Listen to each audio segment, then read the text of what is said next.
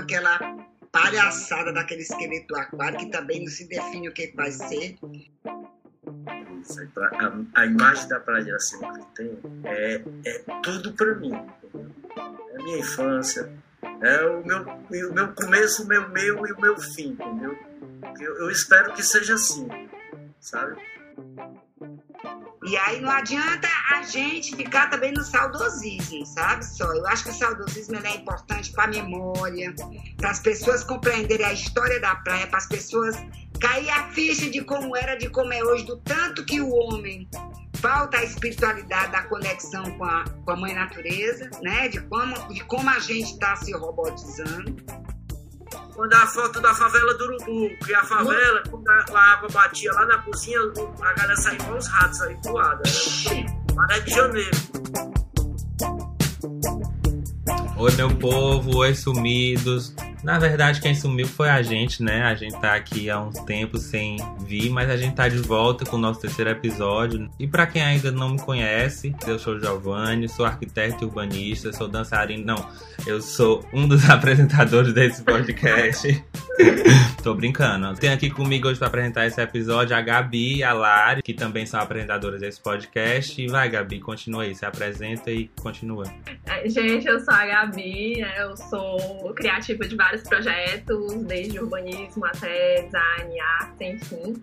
É, sempre passando pela pesquisa. Estou aqui de novo no nosso terceiro episódio, que a gente vai falar sobre a nossa amada Praia de Iracema, diretamente sobre ela, né? Porque todos os outros episódios a gente também falou e vai falar. Mas no episódio de hoje, a gente vai lançar um, tipo uma minissérie de três episódios mostrando a história da PI através de vários pontos de vista de moradores, frequentadores da praia. E está dividido em três partes, né? Com convidados muito, muito, muito especiais. E a gente começa o episódio de hoje com uma fala sobre a API das antigas. Depois a gente vai falar sobre a API de agora e depois do depois vamos para a API de amanhã. Vai ser muito massa e bora papear. E aí, galera, meu nome é Larissa, eu sou bióloga de formação, mas faço o corre que tiver. E a gente está aqui para falar um pouquinho sobre o que a Gabi falou, a API das antigas. É, temos convidados super especiais, o Pinguim Azul, que são nativos da Praia de Iracema, são pessoas que cresceram nessa região e que conhecem ela um pouco melhor do que nós que chegamos agora.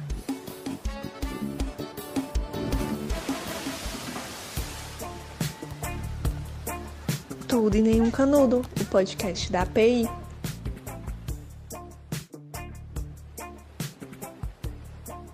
Boa noite, sou o Pinguim, último dos moicanos aqui da Praia. Então, boa noite para vocês e tentar contar um pouco da história aí para quem não sabe. Foi a Praia de Iracema, entendeu? Que pode melhorar, então a parte de conscientização também, já que a gente mora aqui, então a gente tem que preservar o meio ambiente que a gente mora. É isso aí, tentar, se o máximo possível, tentar passar isso para as pessoas que frequentam, quem mora, quem não mora, quem frequenta, quem vê uma vez ou outra. Vou fazer, dar minha, assim, minha contribuição para a praia, entendeu? É dar a minha força, como a galera fala. obrigado, Sim. obrigado pela força. A gente quer essa força. E agora vai lá, Azul, diga você quem você é, como é que você chegou até aqui. Sou Zu Moreira, nasci ali na Travessa Afonso Viseu, ali perto do Teatro São José, e depois fui morar ali na Rota da Jurema e depois voltei para cá. E sou enfermeira, naturalista, sou é, atriz, facilitadora de biodança, trabalho já com alguns projetos culturais interessantes é, participo aí da comunidade do Poço da Draga. Inclusive, até é, queria indicar, sugerir o Serginho, né? Para estar com vocês, porque ele sabe tudo da atualidade, né? Que ele é lá do Conselho das Ex e é muito atuante. Acho que é interessante vocês chamarem ele. Massa, Azul. Vamos chamar o Serginho, sim, com certeza. E tô por aqui, né? Nascido e criado aqui, cheio de história. Muito bem, pois a gente quer ouvir. Vamos começar logo essas conversas aqui. E aí, eu quero logo saber para o Pinguim qual é a primeira memória que vem na cabeça dele, assim, quando a gente fala da Praia de Iracema, que é que vem na, vem na cabeça, qual é a imagem? Mas eu vou te falar uma coisa, a, a imagem da Praia de Iracema que eu tenho é, é tudo para mim, entendeu? É a minha infância, é o meu, o meu começo, o meu meio e o meu fim, entendeu? Eu, eu espero que seja assim, sabe? Que toda a minha história seja feita aqui, entendeu? Os meus bisavós, de mim, dos meus filhos. E quando eu falo assim da Praia de Iracema, eu tenho uma lembrança também de uma pessoa que poucas pessoas citam o nome dele. É o seu Jair da Gruta, entendeu? Era uma gruta que tinha ali pertinho do bicho papão.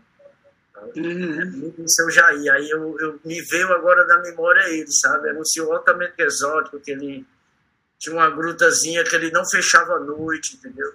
A noite inteira ele. Aí era uma das pessoas assim que eu tinha esquecido até. E várias outras que eu me lembro, né? Do Estoril também, né? Estoril onde muitas coisas aconteceram ali, né?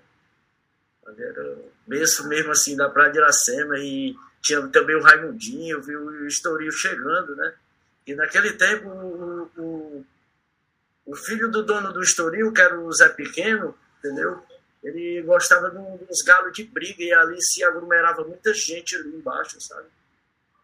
Aí eu me lembro tem esses episódios assim na minha cabeça também. Era uma das coisas.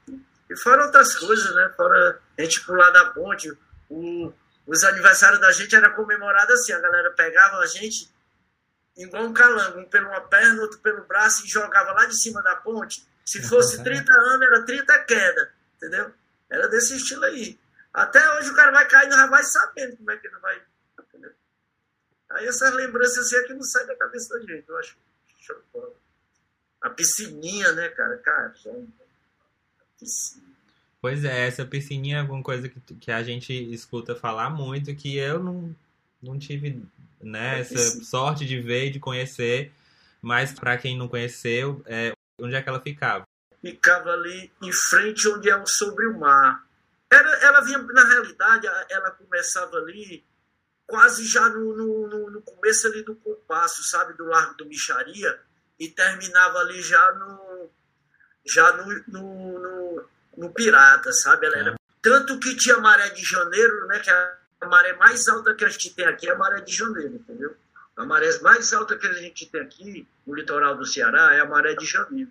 E quando a Maré de Janeiro era muito forte, batia a zona lá dentro do Estoril. Aí eu me lembrava assim, nitidamente, que os gatos foram tirando assim, sabe? Cara, e outras coisas. Tinha outro, outro também que se chamava Cirandinha, entendeu? O que tinha aqui pro lado do Tianaí. Aí depois, pós do Tianaí, né? Aí tinha também o comercial, né? Agora, Azul, me diga você, qual é a sua memória? Azul, Azul é boa de cronologia. O Pinguim falou aí altas memórias. Azul costura isso, de quanto tempo, de onde era, essas coisas. Olha, eu na década, eu nasci no final da década de 60, né? Ou no começo da década de 60, né? Muito, uma década, uma décadazinha muito medonha. E é, as minhas primeiras memórias, elas são mesmo lá da Travessa Afonso Viseu, porque o meu nome Zu, ele veio de uma bodega chamada Uzusa, que tinha ali na ladeira da Sé.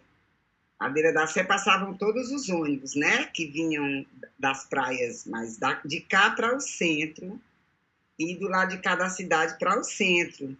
E a minha mãe tinha uma filha que nasceu com um problema grave e ela tinha que só mamar. Então, eu mamei até quatro anos de idade para poder manter o tempo que foi possível para minha irmã. Então, a minha mãe era muito ocupada com ela e eu corria para a bodega do Zusa. Só que aquela rua toda da travessa era da minha família. Assim, tinha primas, tinha tios, né?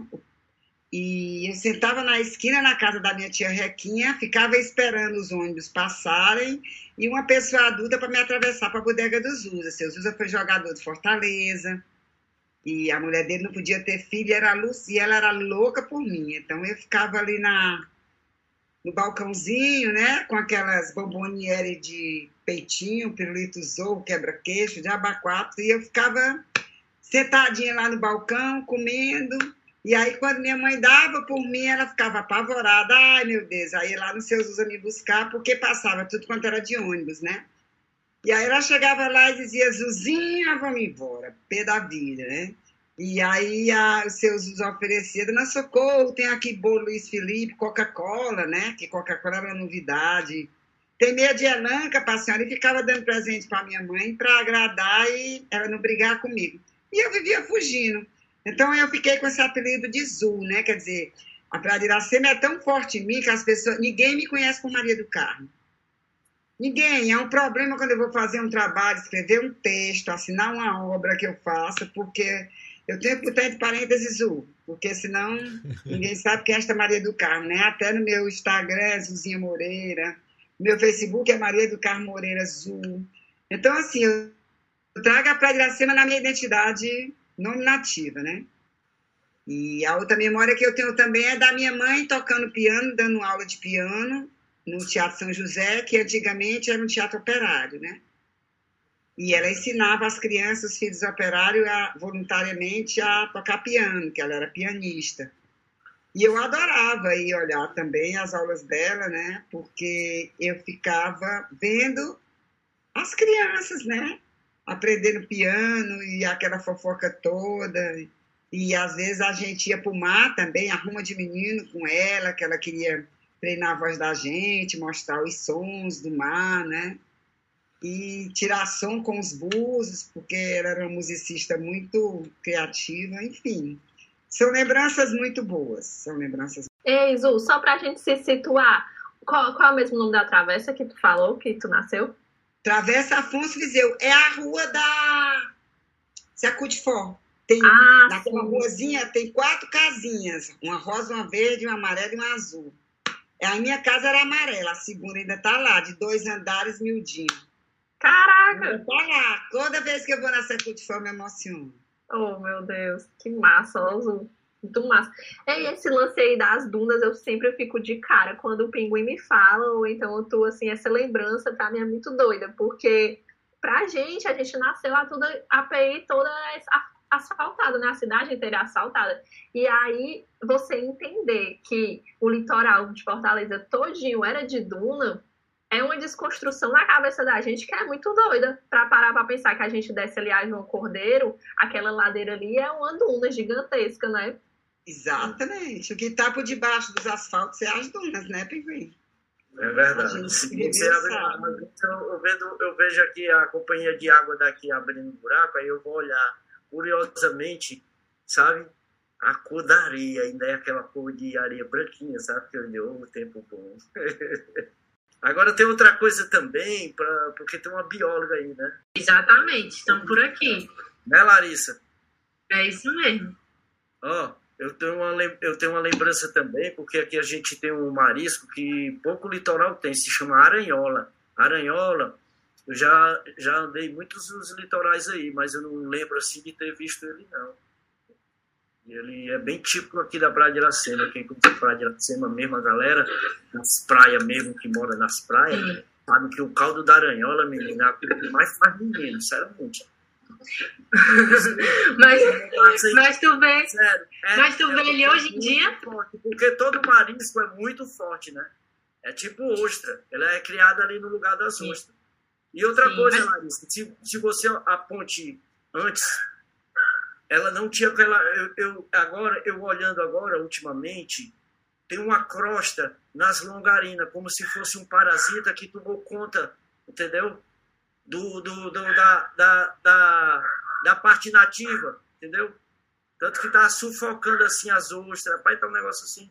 E as aranholas também estão desaparecendo. Tá um negócio assim, desandado. Pois é, eu, que, eu queria saber mais ou menos se, se tu ainda vê hoje e se vê, é, se vê muito como antes, ou antes era pouquinho também, como era? Como foi que mudou Antes, essa observação? Antes, eu dizer, eu tenho umas lembranças assim de o meu pai trazer de lata. Cara, era demais. Era a alimentação da gente. Cara, e é- você não sabe se é uma lagosta, se é um caranguejo ou se é um siri. Você só sabe uma coisa, que é muito, muito gostoso. Cara, é delícia. Tanto que a galera, né? E a, antes, a galera olhava assim para a parte da desova, porque tem a parte também que ela, a, a, a, gente não pegava as fêmeas que estão na época da desova. Tinha essa consciência. né? Todo nativo da Praia de Iracema sabe o que é aranhola. Se ele não souber o que é aranhola, ele não é nativo da Praia de Iracema. Esses meninos da Praia de Iracema foram tudo feito com, com caldo de aranhola. Inclusive tu, foi pinguim. Mas, rapaz, era cabeça de lagoas da aranhola. Mas é importante você falar isso, que vocês já falaram das dunas, né? Que teve essa grande modificação. E mesmo que a gente. E, e é engraçado também, porque até dentro do, dos biólogos que se formam em Fortaleza, né? Nas universidades, a gente não, não tem tanta consciência assim da quantidade de espécies que existem no nosso litoral. A gente pensa, né? A gente olha a API como é hoje, a gente, e por algum motivo, não, não, se questiona de como ela era antes e quais animais viviam lá antes, né? E aí vocês falaram da modificação da, da duna, né? Que ainda a gente consegue ver que existe ali um, um, grande morro, né, digamos assim, que era a duna e que o asfalto passou por cima, mas a gente ainda assim não se questiona dessa biodiversidade dos animais, de como é que esses nativos lidavam com esses animais, é, esses animais faziam parte da rotina de vocês, tanto de alimentação quanto de ver, né? E aí, hoje em dia, a gente vê um boto, ou vê um boto cinza, um golfinho, ou vê uma tartaruga, ou vê qualquer animal na Praia de Iracema, a gente fica impressionado. Mas eu imagino que para vocês que vivenciaram esse lugar sem tanta modificação, é, deve ser uma coisa que era parte da vida de vocês, né? Eu vou te falar uma coisa. A diversidade de algas que a gente tinha no litoral, assim, quando a gente caía ali pra praia, caralho. Esse coral, você sentia aquele cheiro, entendeu? Aquele adocicado, assim, na, sabe? Cara, uma coisa fantástica. Junto com essas aranholas, você. Moreia, moré, entendeu? Ali era. São coisas que eu, eu conversando com amigos meus que, que assim, que a galera fala das antigas, entendeu? A gente, umas 10 espécies, coró, tem coró de várias maneiras, tem coró marinheiro, entendeu? Que é o coró amarelo, que vem, ele anda junto com o barbudo. E tem o coró branco, entendeu? E tem o coró que ele faz. Ele cheira, assim, cara, é incrível. A diversidade, a gente. Moré, é uma, eram umas 10 ou 20 de Universidade de Morete. Olhava, eu tinha muitos deles assim que eu trazia só a quantidade de comer, porque eu olhava a beleza tão grande, frade, né? Você quase não vê mais. É, um amigo, a gente de vez em quando dá uns mergulhos aqui em cima dos coral, já não vê mais vegetação nenhuma. Né? É, não vê. A biodiversidade foi bem suprimida, né? Foi bem acabada, foi bem tinha outra também, que a gente é os tatuizinhas baratinhas, né? Sim. Caramba, ali na Sim. beira da praia, meu amigo, chega. Quando você olhava assim, depois que o mar lambia assim, você via só as anteninhas dela assim. É engraçado. Caraca, eu lembro demais. Eu lembro de eu encher garrafa, tipo, de ficar bolando umas garrafas garrafa de água. Essas garrafas que a gente compra de água de plástico, né? Desde sempre fica bolando na praia. Eu me lembro de eu pegar a garrafa bolando na praia e encher de tatuí até o talo, assim, ó, só de pegando, assim, não tinha noção, criança, caça, né? Menino. Mas é. é doido. Era muito. É Sim. E aí é, a gente vê algumas fotos e vê também uma vegetação, é tipo coqueiros, né? Vê que a praia ela tinha esse, esse tipo de vegetação que a gente não vê mais. Vê uma outra árvore é, plantada recentemente. Isso. Mais, é, a praia de Acema foi conhecida como a praia do coco, né? Porque tinha muitos coqueiros, é? Tinha. Aqui, aqui pro lado dos crush aqui tinha tipo assim uma casa que era tipo assim o cassino dos ingleses que quem cuidava dela era um senhor que vinha tomar café no meu avô, que meu avô fazia grude, bolo de milho e tapioca. Ele tinha tipo assim um comércio assim. Aí se reunia muito aquelas pessoas era, que fazia jogo do bicho, sabe? Os amigos dele que jogavam dominó, vinha tudo pra cá. Sabe? Manhã cedo assim para tomar café aqui. Eu ficava ouvindo essas histórias. E a praia lotada de coco, coco de praia. Porque o coco de praia era diferente do coco de água. O coco de praia ele é feito para dar carne. Ele pouco tem água, mas já o coco, coco d'água é diferente. Ele tem água. Ele não Sim. tem carne. A quantidade Sim. de carne dele é bem pequena. E, e tu usa. Um pouco de praia. Eles Sim. replantaram muito na praia, não foi nem coqueiro, apesar de replantarem muito. Carnaúba também. Sim. É, um monte de carnaúba plantada, né? E E assim, sabe? Todo. É, a carnaúba que é uma, uma árvore nativa do Ceará, né? Mas assim, não é da, da API, né? Porque a gente vê que muitas delas que são plantadas agora nesse novo calçadão, algumas já morreram, algumas estão sendo replantadas, assim como as outras árvores, o- os ipês, as outras árvores que ficam secas lá e nada, nada acontece, né? Eles sempre falam, a gente vai plantar, plantar não sei quantas mudas, não, não adianta nada plantar uma muda que não pega e que morre com um mês, não adianta de nada, é, é, né? Só Fazer... os ateus que eles fizeram, né? Com várias. Não, isso aí é demais, são- assim. Eu sou um dos pioneiros do surf aqui no estado do Ceará. Tanto que eu tive um problema de saúde e a galera do Poço da Draga fizeram um campeonato em minha homenagem. Eles fizeram a primeira etapa surf. Chiquérrimo, viu? Penso que. A Glenn X mandou uns kit roupa pra mim até hoje, sabe? Parabeniza aí a galera que me dá uma força. Fizeram assim, tipo uma cesta básica também vieram aqui, me deram uma força. Sabe? Muito Que bem. massa. E eu, E aí, Zu, eu queria saber também se tu tinha essa relação com a natureza, o que é que tu costumava ver. atrás Então, ali do costumava palácio, ter essa né, da conexão. prefeitura, tinha o Riachim, que a gente chamava, acho que é um braço do Rio Pajeú, né? Que tem o É, lá dentro do poço. Ali, a, a minha mãe contava a história pra gente que tinha tido uma tribo de índio, né? E ela gostava muito de levar a gente à tardinha para escutar, assim, o barulho do rio, e ela ficava contando as histórias para a gente sobre a história de Fortaleza mesmo, porque ela era professora, né? E não pôde exercer a profissão. Então ela gostava muito de estudar e de pesquisar. E a ela também era muito amiga da Raquel de Queiroz, então ela, a Raquel de Queiroz passava muita literatura para ela da história de Fortaleza, porque minha mãe mesma era de Sobral, ela fugiu para cá para casar com meu pai. Que massa. E aí era uma forma de passar o tempo Eita. dela, era contar as histórias pra gente, né? E eu tenho muita memória da zoada do Riachinho passando ali por trás do palácio, né? Que era uma casa, depois foi que virou o palácio, e que antes morava, morava uma tribo de índios, né? E a gente tinha essa brincadeira, né? Eu e meus irmãos, de, de fazer de conta que quando a gente chegava lá, a gente encarnava o espírito dos índios e saía fazendo guerra uns com os outros, jogando pedra e brincando. E, gente, e era outro lugar para onde a gente fugia, né? Aham. E aí, Assim. Zu, mas quando foi assim que tu percebeu que o cenário ficou mais urbano, assim, quando tu, tipo, se tu pensar, qual o estalo que tu percebeu? Nossa, agora a cidade não é mais aquilo. Para mim, na minha história, muito marcante foi a história do hotel aqui em São Pedro, né? Porque ele foi um hotel, depois virou um residencial. E o meu tio, que era prefeito de Sobral, ele tinha uma cobertura lá. Então a gente. Ah, ninguém brigava com as primas. Era lá e era aquele outro prédio que tem do lado da, do Colégio Imaculada. Eram os dois edifícios que pra gente, assim, dava para avistar a Fortaleza toda, dava para avistar toda a Praia de Iracema. Pra gente, menina pequena, né? Aquele Cristo que tem ali na Praça da Filosofia era imenso, a gente também subia ali. E aí eu fui me dando conta quando é, começa, começou, assim, o abandono, porque foi um abandono daquele hotel.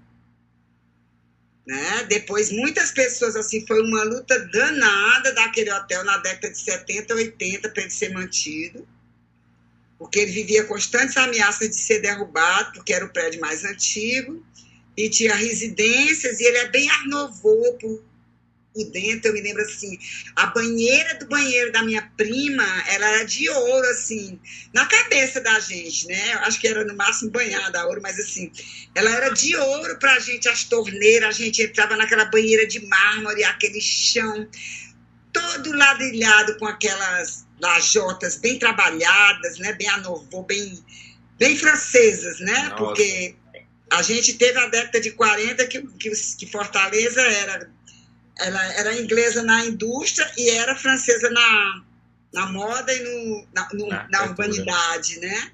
É, pois e é. aí foram abandonando o prédio, o prédio foi ficando muito velho, meu tio saiu de lá, começou a ser uma coisa que ficou assim.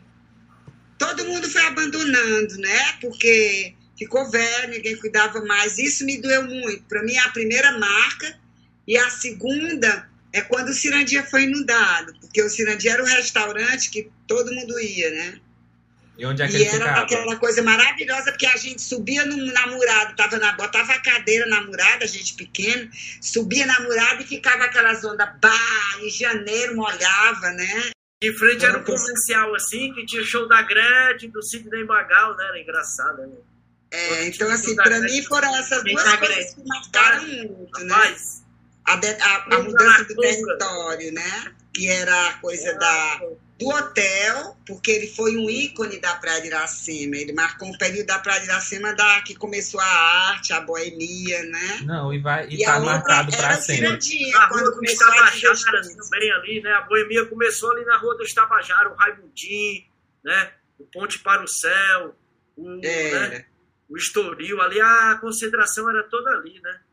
É, mas o, o hotel é um pouco antes, porque, na verdade, a Praia de Iracema, no começo, ela era uma praia de veraneio, né? Assim, era uma praia de pescadores, porque quando fo- foi começar em 1910 a construção da ponte velha, né, para fazer o porto, foi que foi se aglomerar o poço, foi que foi ser habitada é, popularmente, né? Porque as pessoas vinham trabalhar na ponte e começaram a construir suas cabanas por ali.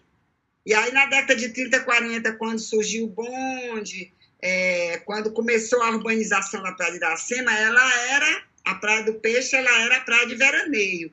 É tanto que os casarões que tem lá não tinha casa pequena, se você observar.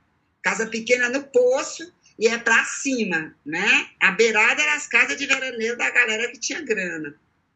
E o poço ficou lá resistindo é a primeira comunidade da Praia de Iracema. Então, assim, é, essa história do hotel ter surgido foi na, na época áurea, né? Do, Uhum. da PI, aquela história do tempo do algodão e tal. E na época mesmo que, que a moda era a França, né? A colonização, né? Assim, a identidade ficava no poço. A galera de veraneio ali era tudo da civilização, entre aspas, né? Da, da colonização mesmo. A gente não tinha uma identidade cultural mais, mais cearense naquela burguesia que habitava ali. Depois foi que passou a ter, né? Quando começou esse período aí que o, que o Pinguim fala, né? Que aí- Mas o, qual, qual eram os bares antigamente que existiam lá? Assim, Não, se só existia, que eu me lembro, só existia o hotel, né? Existiam a- os casebrezinhos que vendiam, né? Eu, eu até tenho foto do Nireis, com o pessoal que vendia os ambulantes com aquelas caixas assim, né? Porque naquele tempo não tinha os carrinhos. Começaram a surgir depois os carrinhos de picolé, né? Mas de bebida veio surgir depois. E, eu, e assim, o, o bar que eu me lembro que começou foi o Estoril né? Assim, da minha memória, o grande bar da Praia de Iracema, é, do período da década de 60, 70, foi o Estoril, né? Que surgiu já depois. Estoril era do- tudo. né? Estoril era tudo. Mas aí, alternativo, que já tinha outra consciência, sabe? Que outra cabeça para aquele tempo, a galera que frequentava o Estoril já era uma galera bem, sabe? Bem diferente, assim, né? era o bar alternativo da época, era o Estoril. Era assim. Era o bar dos intelectuais Fortaleza, na Com certeza. verdade, né? E das Não bifetas, as tinha meninas uma danadas, todo mundo ia para lá. Eu, o meu primeiro bar foi o Estoril. Mas aí, Depois, Zu, depois do seu Zusa, porque o Zusa era uma bodega, né? aham. O povo passava a tarde bebendo e cuspindo, e o povo entrando para comprar coisa, mas tinha aqueles, aquela sacão de açúcar, feijão no canto, que os bebês ficavam tudo sentados, né? Na, nas sacas e bebendo. Sempre tinha essa galera lá no seu Zuzé. Então, meu primeiro botequim foi o seu bar também que a galera conhecia como sambinha, né? Era- Você lembra do sambinha? Não, não me lembro. Aí se a gente se a gente escolhesse um bar hoje que é o compatível com o Estoril da época, qual tu acha que é o bar que mais parece assim hoje dos que acontece aqui? Será que tem algum que a gente consegue? Tem mais não. Não existe mais não. Tem mais não, porque as coisas se elitizaram muito. O Estoril, apesar de ser um bar dos intelectuais, ele era um bar popular. Era como o Cais Bar. O Cais Bar a gente tinha desde a galera do Pana até a galera do Pirambu. Aí tinha o pessoal da Aldeota. Juntava todo mundo. É, Hoje em é. dia, Fortaleza está muito elitizada. É difícil você ver um lugar que possa misturar, entendeu? Eu não, eu, hoje em dia eu não conheço, assim, eu não posso dizer qual é o bar que representaria o Estoril ou o Cais Bar. Eu não identifico. E a gente é. tinha músico aqui que se Não inspirava sei se você identifica, né? Pinguim, porque você anda, é mais. Tipo É o Serrão, né? O Serrão, é Serrão. o segundo lugar no Canta Nordeste, né? E É. ele tem uma música que se chama Meu Tupi em Guarani. Ele fez em homenagem à Praia de Iracema, porque a Praia de Iracema, todas as ruas da Praia de Iracema, quase todas elas são nomes indígenas. Pois Sim. é. Fez essa música E a gente, já que a ele. gente falou de bar aqui, falou de Cais Bar, eu não sei se todo mundo sabe, mas pra quem não sabe, a Azul é a fundadora do Cais Bar, que é um bar que foi assim, bombou na Praia de Iracema. Eu nem vou me, me atrever a perguntar qual é um bar hoje que pode ser igual ao Cais Bar, porque o Cais Bar eu sei que não tem igual. Não adianta. Pode querer achar alguém que não vai ter, né, não, Zu? E aí eu queria saber assim, como é que foi o Cais Bar, porque em qual momento da vida pensou? Agora eu vou abrir um bar, vai ser na Praia de Iracema, é lá por isso, por isso, por aquilo. E onde é que funcionava o Cais Bar? O Cais Bar ainda tem o prédio do Cais Bar? Como é que tá? Como é que é Tem, isso? é o Instituto Iracema, né? O Instituto Iracema juntou o Cais Bar com a Tratoria. É. A gente tinha muita vontade de montar um bar. Eu, o Chico, o Joaquim Ernesto, O Ernesto, e o né? Nilo, que era um amigo nosso, O que era Ernesto. músico também. E tinha o Julinho, que era um colega nosso, isso eu já morava numa vila chamada Vila Ivanice, que não existe mais também, que era ali atrás do Náutico, bem de frente para o mar, né? Que aí é, é quando eu juntei com o Chico, eu fui morar lá.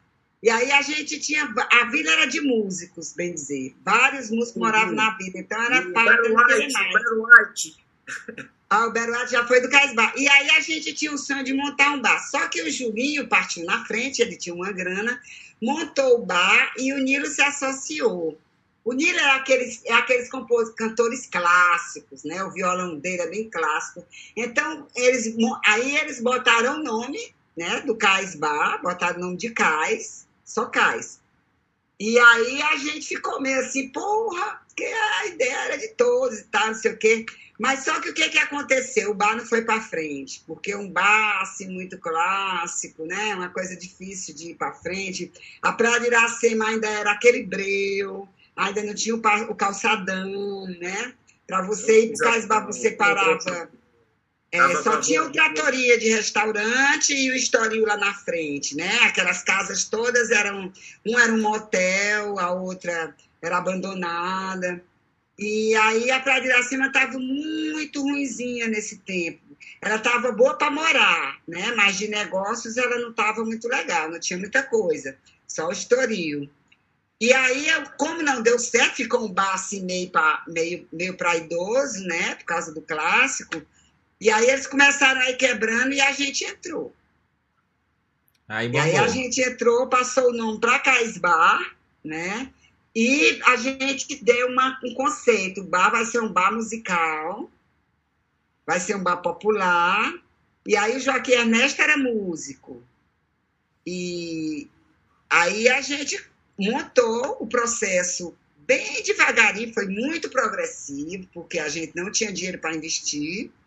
Mas aí, com cinco anos de existência do Cais Bar, veio. A gente vivia botando dinheiro do nosso bolso. O bar era maravilhoso, mas sabe aquele bar maravilhoso que não dá grana? Porque você não tem como expandir, não tem como ter mais tecnologia. Era bem miudinho, era só a parte de dentro do Cais Bar. Cabia assim umas 20 mesas, era fadado ao fracasso, né? E a gente, o Ernesto Arigia da Petrobras, o Chico médico, eu enfermeira, então a gente vivia botando dinheiro dentro. E aí depois é, chegou o Pino, que era um italiano que trabalhava com o barão da Motocraft num iate, que era um cara que era cozinheiro e tinha todo o métier europeu de receber as pessoas e das bebidas, e era um puta de um, de um, de um gerente financeiro, muito na real, né? Disciplina europeia, italiano.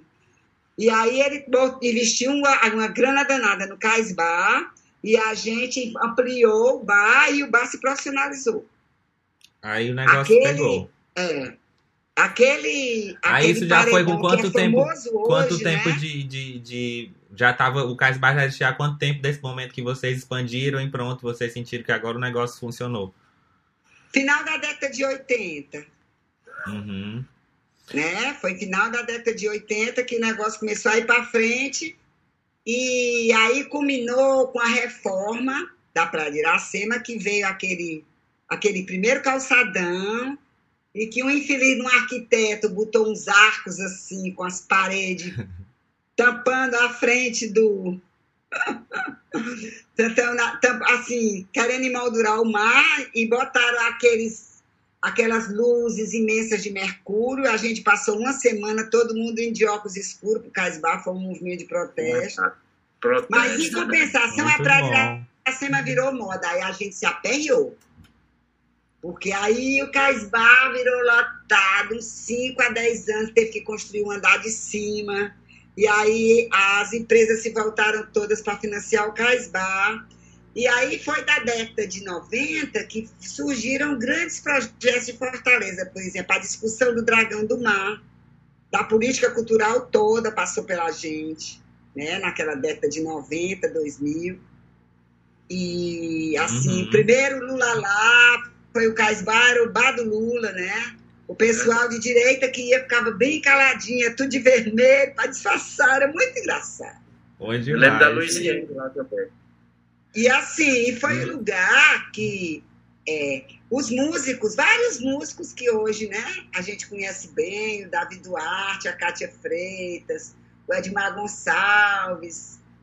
Não, pois é, eu ia até, eu vou até aproveitar já que tu já citou aí, porque eu sei que o Cais Bar se tornou assim um laboratório, um ateliê de criação de música e arte, né? Foi muito importante para a cena É. cultural daquela época, né?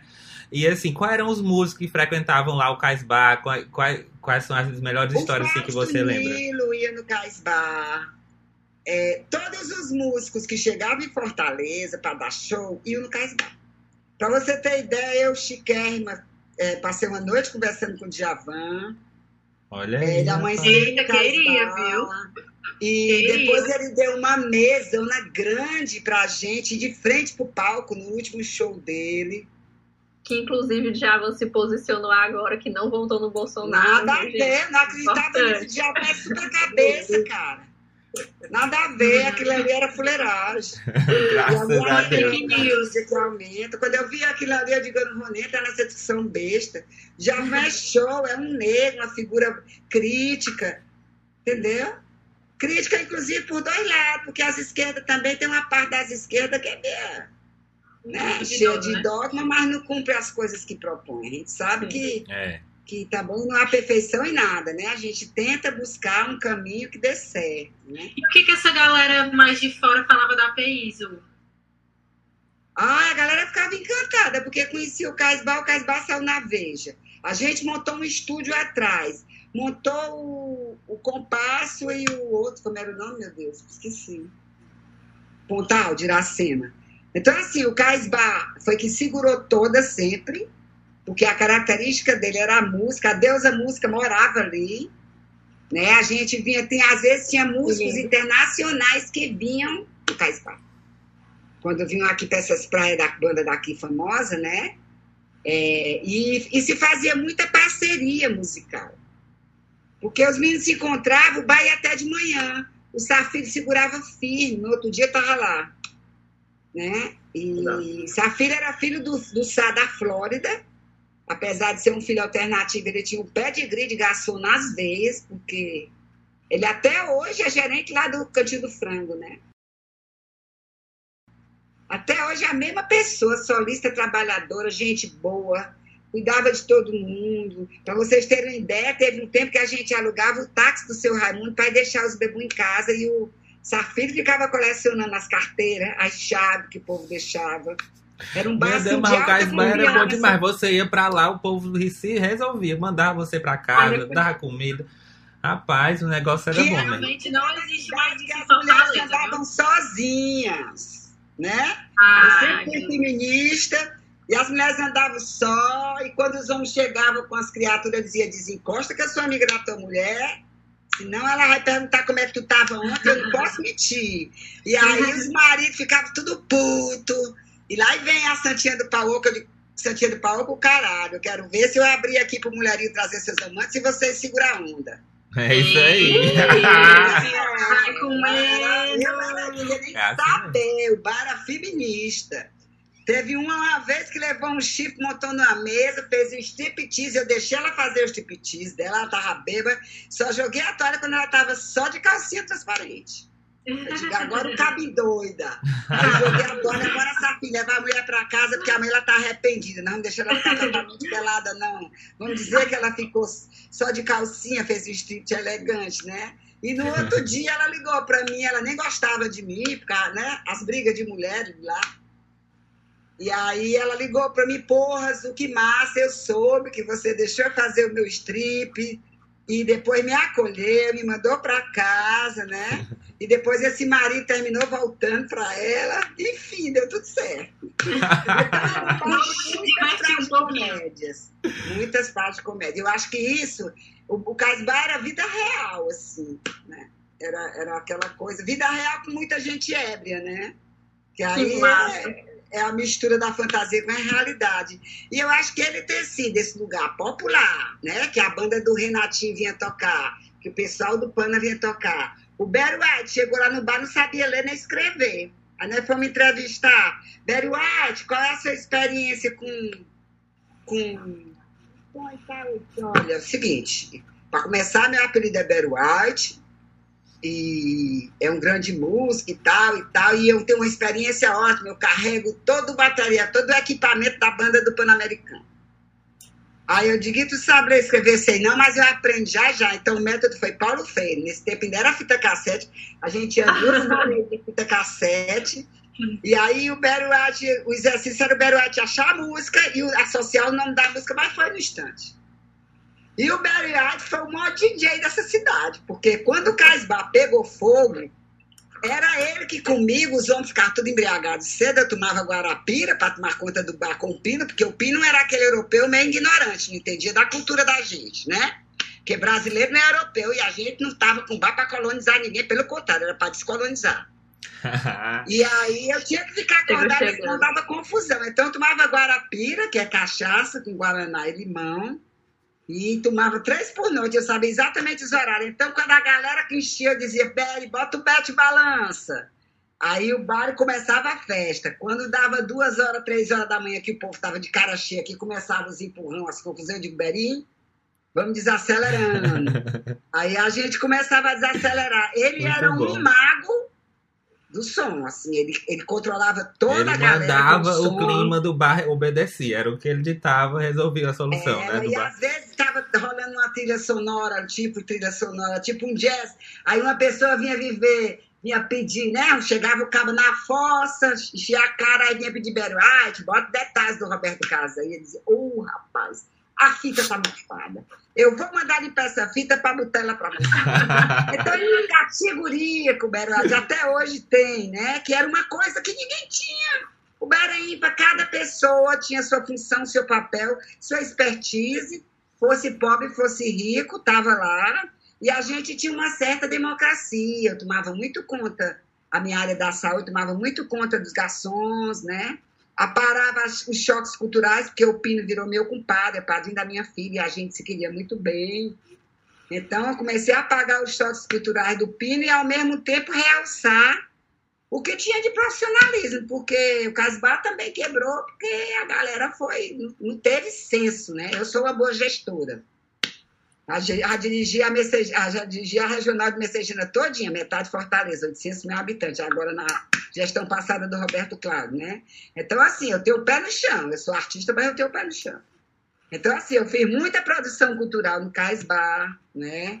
A- a- eu pegava, por exemplo, os artistas lis, meu filho, venha, traga a sua turma, você come e bebe aqui de graça, a questão é entre nós. No outro dia, a conta, lá, se o que me chama, eu digo, porra, mestre, o povo chega aqui, toca a noite toda, traz suas namoradas, traz seus amiguinhos, qual é o problema da gente dispensar três, quatro tira-gosto e uma caixa de cerveja, que é o quê?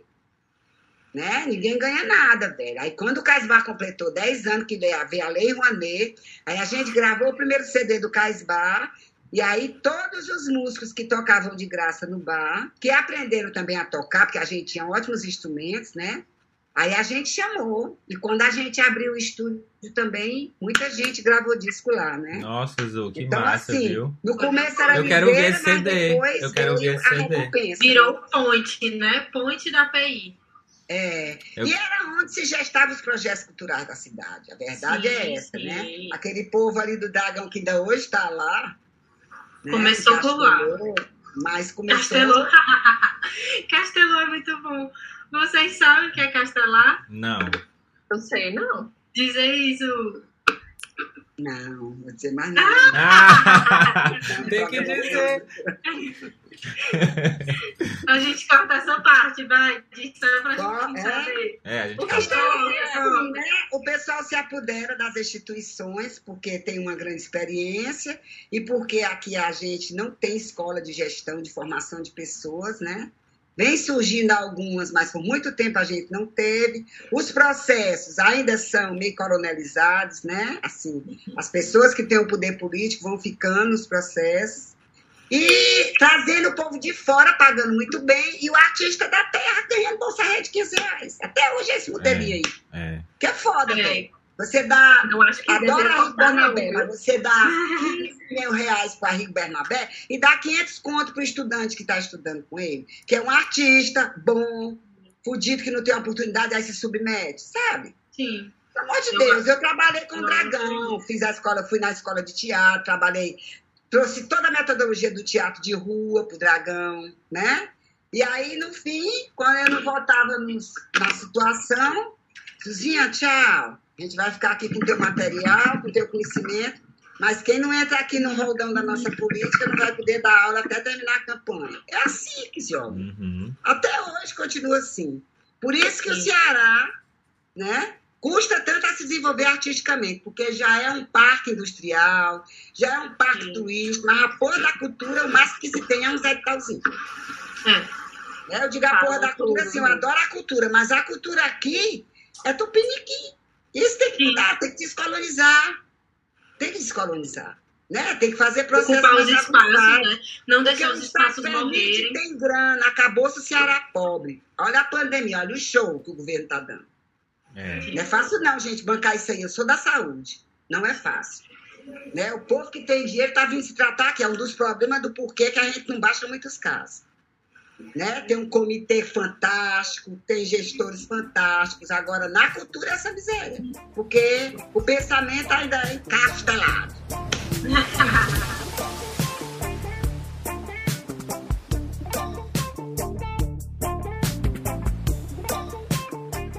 Mas agora, o pinguim tá muito caladinho aí, só ouvindo Vai, aqui, pinguim, achando vai, graça. tá bom. Mas eu Vai, sei. ela tá falando de uma época que, sabe, eu fiquei atento no que ela tava falando. Eu, eu voltei no tempo quando ela Aham. falou. Eu É ia porque- até perguntar onde é que tu tava nessa época que tinha essa bubuca toda do Ei, Sai eu, Bar. tava, eu tava no melhor canto do, do planeta, na Praia de Iracema. Cara, porque juntava uma coisa com a outra, entendeu? Juntava a beleza do local com a beleza das pessoas, sabe? A Praia de Iracema é um local encantado, ela tem uma beleza natural, sabe? Ela é uma pessoa, é uma, é- ela É nasceu verdade. linda natureza, entendeu? Ela é uma enseada que, por mais que já fizeram com ela, não conseguiram derrubar, já aterraram, modificaram as ondas, derrubaram a ponte. Meu irmão, já maltrataram tanto, tanto a Praia de Iracema, mas ainda não conseguiram tirar a beleza dela, sabe? É uma beleza assim única. A gente vê, a gente vê hoje a praia praia no litoral do Ceará que seja mais bonita do que a Praia de Iracema. Não existe, eu não conheci. Eu fui para Jeri de bicicleta, conhecendo todas as praias, tomando banho em todos os riachos, mas a praia mais bonita que eu encontrei, ainda vou pular de canoa, até Natal. Mas a praia mais bonita que eu já vi na minha vida, mais encantada é essa. É isso aí, Os a Praia de Iracema é muito bonita. A gente vê hoje. E assim, é, ouvindo vocês falar, a gente vê do- da transformação que, a, que territorial que acontece, né? Assim, e é rápido. Quando a gente vê, puf, mudou e a gente não tem mais ali, né? Então, por isso que é A gente importante. nem viu, né? É importante a gente cuidar para que a, a mudança demore mais ainda. Desculpa, a mudança demore mais ainda a chegar, porque Uma hora vai acabar, né, gente? Porque ninguém cuida, tá do jeito que tá e vai se acabando. Mas o pinguim, eu soube de uma história que o avô dele achou um submarino, que saiu até no jornal. Que história é essa, pinguim? Conta aí pra gente. Mas isso aí é uma história tão longa. meu avô, meu avô, naquele tempo, não existia tecnologia, sabe? Não existia o pescador, até os pés do pescador assim, eles eram muito maltratados, entendeu? O pescador era uma coisa assim. A, a, a jangada não é de madeira, eles não entravam para dentro. As madeiras que eles usavam na jangada se chama timbaúba, que era madeira similar ao isopor, entendeu? Não tinha como entrar. Hoje é diferente. E, e o meu avô, nesse tempo, ele era o tipo assim, ele levava o pescador onde tinha um peixe, ele era o GPS do pescador, entendeu? E numa dessa ele levou o pescador e avistou um telescópio um submarino americano afundando os navios brasileiros, forçando o Brasil a entrar na Segunda Guerra Mundial. Aí meu avô veio até, eh, veio até a capitania dos portos, né? Denunciou e levou a capitania também. Aí aqui levaram esse navio, é, afundaram esse submarino em Recife. Entendeu? E até hoje a gente aqui conserva um jornal, né? E meu avô passa ganhando uma condecoração da capitania dos portos do estado do Ceará. Que era aqui, a capitania daqui era em frente ao Dragão do Mar, né?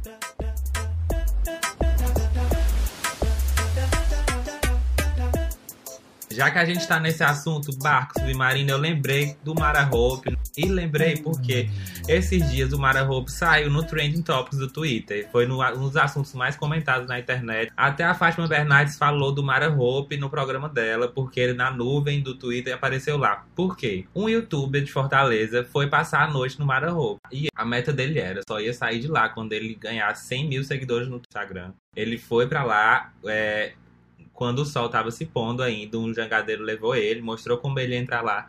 E ele passou a noite toda filmando como foi essa noite lá no, no Mara Hope. O helicóptero da polícia foi por lá. Sei que ele conseguiu passar a noite dele toda. Eu vi, eu acompanhei essa história toda pelo Instagram. Ele, eu, eu ficava vendo, eu, meu Deus do céu, vai cair. Porque ele andava para um lado e para o outro. E o, e o bicho todo enferrujado, só uns pedaços, uns buracos. Ele passava pela escada. Eu, gente, esse homem. Louco, ele louco, doidíssimo completamente louco. Eu sei que ele ficou a noite toda, ficou até amanhecer, ganhou 100 mil seguidores, tá vivo, deu tudo certo, graças a Deus, tá vivo pra contar a história. E, e no fim das contas, né? O Mara Roupa é uma coisa que tá muito na cabeça da gente o tempo inteiro, porque lá, sempre que eu vou postar Draga, é um dos lugares que eu mais gosto de ir aqui, que eu gosto de levar pessoas que vêm conhecer Fortaleza, é lá o Posto da Draga. É, e lá é. E a gente vê o Mara Hope e vem essa memória. Meu Deus, como foi isso que aconteceu? Eu queria saber pra, de vocês como foi isso na época que aconteceu. Se vocês estavam presentes, como é que foi. É, contem pra gente. Isso. Rapaz, a minha memória do Mara Hope é a galera toda saqueando o bar. Dois. O navio. É, foi uma farra medonha do Pirambu, acho que até as goiabeiras estavam por lá. E o que era que tinha nesse carregamento? Rapaz, muita coisa. Era, era, eu, era um navio de passageiro. Claro que tinha cargo, mas era um navio de passageiro chiquérrimo. Porque até eu tenho aqui, olha, eu tô olhando, eu tenho um cinzeiro, eu tenho uma, uma coisa de cristal, uma cristaleirinha. Olha os mimos do Mara Hope. O Mara Hope. Todo mundo aqui na Praia de Iracema tem alguma peça, uma toalha, um lençol, uma... Eram as toalhas, aquelas toalhas de casimiro maravilhosas, era a prataria toda, as panelas, era um movimento, assim, acho que foi um meio de movimento de gente. A minha lembrança do Mara Roupa é essa, tá? Porque o pessoal chegava no Casbah vendendo as coisas para nós, entendeu? Eu tenho, eu tenho uma dúvida muito grande se quem quem tipo porque teve vários naufrágios aqui no litoral do Ceará, né? E esse eu tenho muita dúvida que esse do Mararro não tenha sido o, o, o, o navio que você está falando dos cristais, entendeu? Isso aí foi outro navio. E esse navio. Foi não, você... tenho certeza absoluta. É, esse navio que você Eita. falou dos cristais, eu vou lhe dizer, ó, esse navio ele afundou aqui bem pertinho do, do cais do porto no, no, no, porto aqui. Tanto que aqui na Praia de Iracema, nos Croches, veio parar. Não era, e não era só cristal, não, vou lhe dizer o que era. Era rolos e rolos de madeira. Ele, Essa ele, parte aí é desse navio que você falou, que eu estou falando é do Mara-Roupa. O Mara-Roupa era daqui, não era lá do Cais do Cristal. O porto é lá no fim do Mucuripe. É, ó, Tinha nada a ver com Caisbar. Não, eu Acho que nós estamos falando de duas histórias diferentes. Se você pesquisar na internet, você vai ver os navios dos cristais. Não, eu estou falando do navio Marahope, porque chegou para a gente para vender coisa. Foi saque. Eu tinha uma, uma, uma, senhora que trabalhava lá em casa, lavandeira, a Maria do Rabão. E ela chegou a dizer: menino Pirambu tá uma farra medonha desse navio que, que encalhou aí. Entendeu? Tudo. Os meninos lá do posto tudo tem. O navio ele não é ele não é cargueiro, ele é petroleiro. Tanto que as, onde o rapaz ficou lá, ali não é lugar de botar nada, ali é petróleo, são tipo assim umas cavernas. Eu tive lá, sabe? Eu fui foi no nado. Quando eu voltei era noite e à noite tem umas parasitas, tinha tipo uns parasitas que ela, elas pregam na guerra do peixe. Nós levamos uma surra. Eu pensei até em voltar também e passar a noite lá. Sério. Pensei para voltar à noite porque era muito. Quando foi que tu fez isso? Hã? Quando foi que tu fez isso? Cara, eu era. Eu, eu, data eu não me lembro quase de nada. Ah, eu sim, mas faz tempo já, né? Agora, se você pesquisar na internet, você vai, porque eu acho que o Mararro, ele é um petroleiro. E o que afundou dos cristais da Marinha, porque a, a, os cristais eles vieram como contrabando, eles não vieram normal, entendeu? Eles eram contrabandeados, esses cristais. Pois depois bora eles investigar. Eu tô falando de cristal utensílio doméstico usado. Não tô falando de cristal pedra preciosa, não.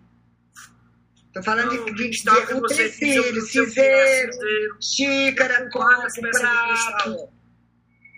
Aqui é dele também, ó. Olha aí, menino, tem muita coisa. Tem várias, várias.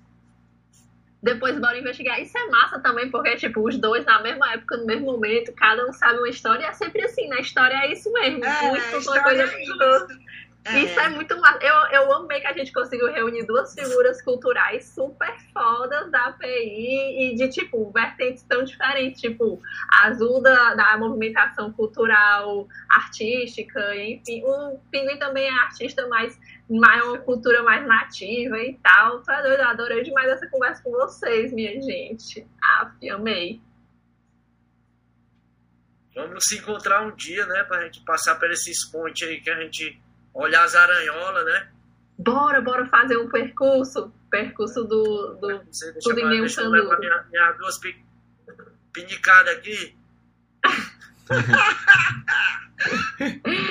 é isso aí. Mas agora, gente, eu queria, eu queria perguntar para vocês assim, como vocês veem a praia daqui a 20 anos, né?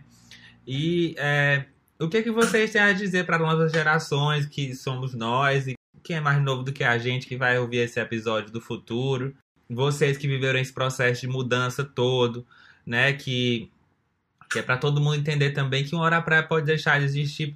A gente vê as coisas se apagando, como esses dias aconteceu a demolição do prédio do boteco, né?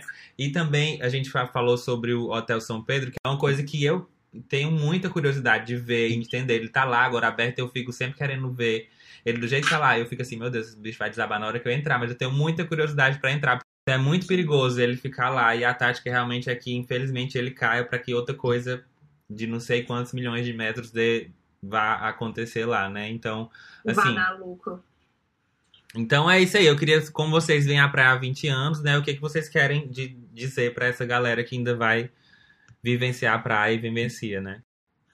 Cara, eu, eu quero dizer pra galera é, o que você falou aí, entendeu? Eu quero dizer pra galera que tenha consciência, que tenha, tenha até piedade da praia, porque a gente não merece, entendeu? Ainda tem muito ser ali que depende da gente, entendeu? E o, ali ainda tem uma cadeia, entendeu? Que, que precisa ser mantida para que os nossos ante... as pessoas que venham pós a gente, entendeu? Pelo menos venham alguma coisa ali. Eu, eu, eu, tenho dois filhos com uma pessoa que ela disse que a Praia de Iracema é o lugar mais bonito que ela já conheceu, entendeu? E eu quero que isso preserve desse jeito, entendeu? Quero que fique desse jeito aí para a galera lá da frente ver essas coisas. Ver as baratinhas, ver as aranhotas. Eu, eu, eu, penso assim na parte de conscientização, sabe?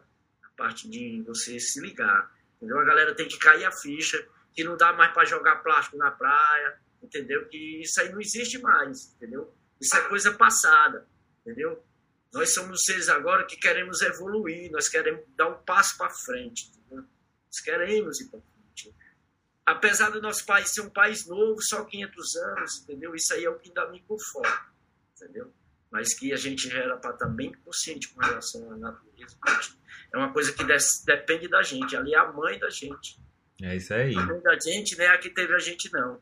É a mãe terra, entendeu? E a gente tem que respeitar ela. Tem que amar, respeitar.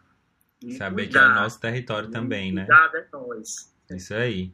Isu, dê o seu recado pra gente. Isso é maravilhoso. Eu queria crescer com mais, assim, a parte mais objetiva, né? O, o Pinguim falou mais do amor, da preservação da memória e tudo, né? Mas eu queria dizer que tem um plano para Iracema. Né? Tem o Conselho das Ex, que está lá, né, brigando para que a Praia de Iracema permaneça, querendo tombar a ponte velha, né, para que ela seja restaurada, mais restaurada e não reinventada, né? E tem um projeto, né? O Fortaleza 2040 tem um projeto de reforma da Praia de Iracema. E esse projeto não está sendo discutido pela comunidade. Ele foi discutido inicialmente no seminário, pelas lideranças, mas não está sendo discutido. O Fausto levou até o fim o projeto, não fez uma proposta para não remover ninguém. Quer dizer, o projeto foi afunilando, tem coisas boas, né? Mas tem, co mas tem outras coisas que modificam muito.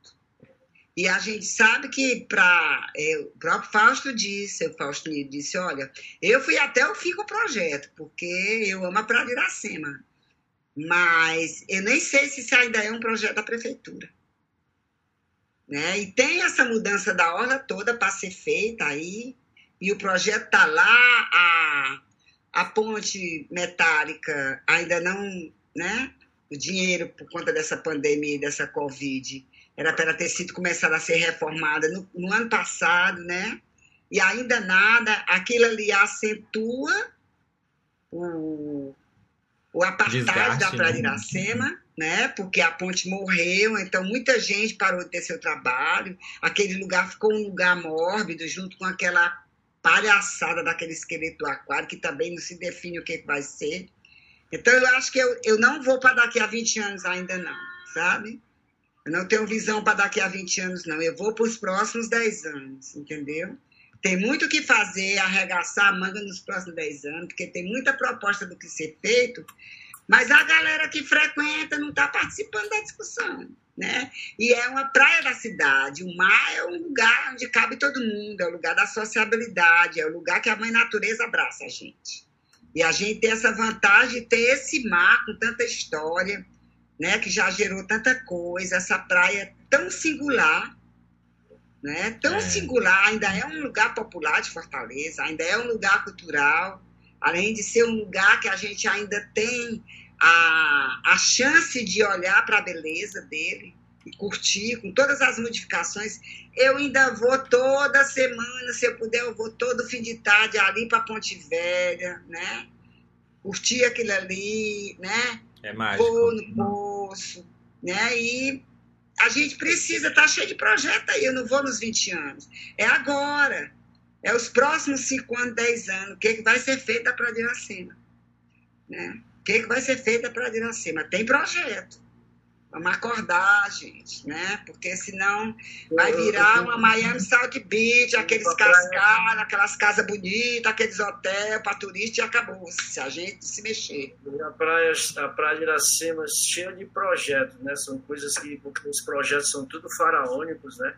Aí é um lugar que dá muito projeto mesmo, mas eu não vejo assim a parte de preservação, quem sabe onde é que fica Graviola, entendeu? Onde é que fica uhum. certos bairros, Morri, onde a galera precisa de um apoio, entendeu? Assim, precisa de... Pois tem que ver esses projetos que estão para ela, para a gente conhecer o que é que tem de bom e tirar o que tem de ruim, né? Tira calçadão, bota calçadão. Eu acho, sabe, Pinguim, assim, sendo muito realista, não dá para a gente lutar contra esse desenvolvimentismo aí, entre aspas, de estar tá sempre construindo. Né? A gente não tem poder para lutar contra, mas eu acho que a gente tem poder para negociar. Se a gente se interessar no que está proposto, discutir melhorias, entendeu?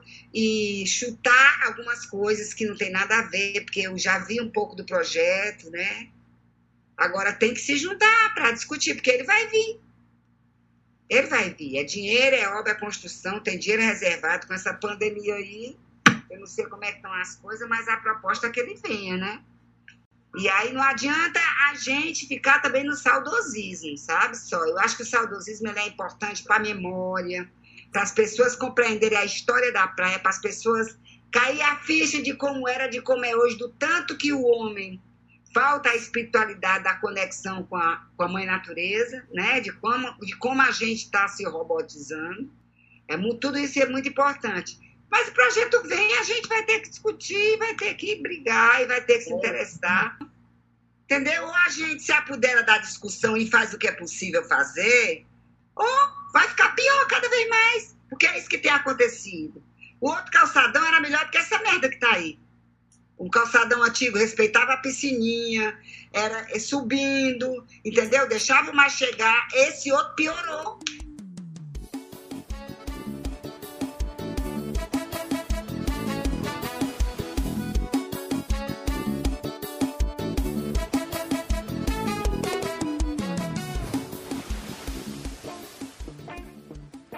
E agora a gente está chegando no fim desse episódio e eu quero agradecer muito a Azul e o Pinguim por toparem estar aqui com a gente, conversando, se dispondo, né? Até essa hora, lá diretamente da casa deles, compartilhando com a gente essas histórias e vivências que agora vai ficar eternizado para sempre, para as futuras gerações, aqui nesse podcast, no Spotify, no SoundCloud, no Deezer.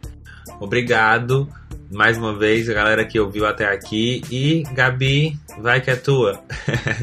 Foi muito massa, sabe? Mas já fei mesmo. Muito agradecer demais o e Pinguim por sentar com a gente aqui na nossa rodinha, nesse episódio, pra falar da API das antigas. Conto com vocês dois sempre é, falar pro pessoal que tá ouvindo a gente que se quiser tirar alguma dúvida, né, ou então contribuir com as memórias que a galera tem da API das antigas, pode mandar pra gente pelo Instagram, é arroba. Manda pra gente, Pinguim. Hã? Manda pra gente uma foto. Manda a foto da favela do Urubu, que a favela, quando a água batia lá na cozinha, a galera saía igual os ratos aí voada. Era de Janeiro. Me manda, me manda. Manda essa foto pra ti. Bota no Instagram mandar. Era porque a Maré de Janeiro era, mas ela é mais alta que tem aqui. A favela que você vai ver a foto que ela era bem na beira da praia. Bem na beira da praia. A água batia lá dentro, que era aquelas palafitas. Era triste. Era triste. Pois é isso, gente. É, convidar a galera também para já se ligar aqui no próximo episódio. A gente vai falar sobre a API de agora, com os convidados. Convidado que a Azul indicou também vai estar, eu acho. É, então, se o pessoal também quiser mandar pergunta, ou enfim, quiser participar do debate, falar alguma coisa pra gente conversar com a galera, pode se sentir à vontade. Fala com a gente nas nossas redes sociais. E é isso. Se continuem acompanhando, porque já tá massa. Simbora nessa. Obrigado mesmo pela paciência. Pela, pelo tombamento da Ponte Velha, né, galera? Vamos, vamos. Simbora. Acho justíssimo, acho justíssimo. Pelo amor de Deus, não pode se acabar, não. Não pode. Valeu, galera. Muito obrigada. Beijo, boa noite. Obrigado pelas informações também, pelas histórias. E obrigado a vocês pelo Um abraço. Se encontraremos aí na PI, viu?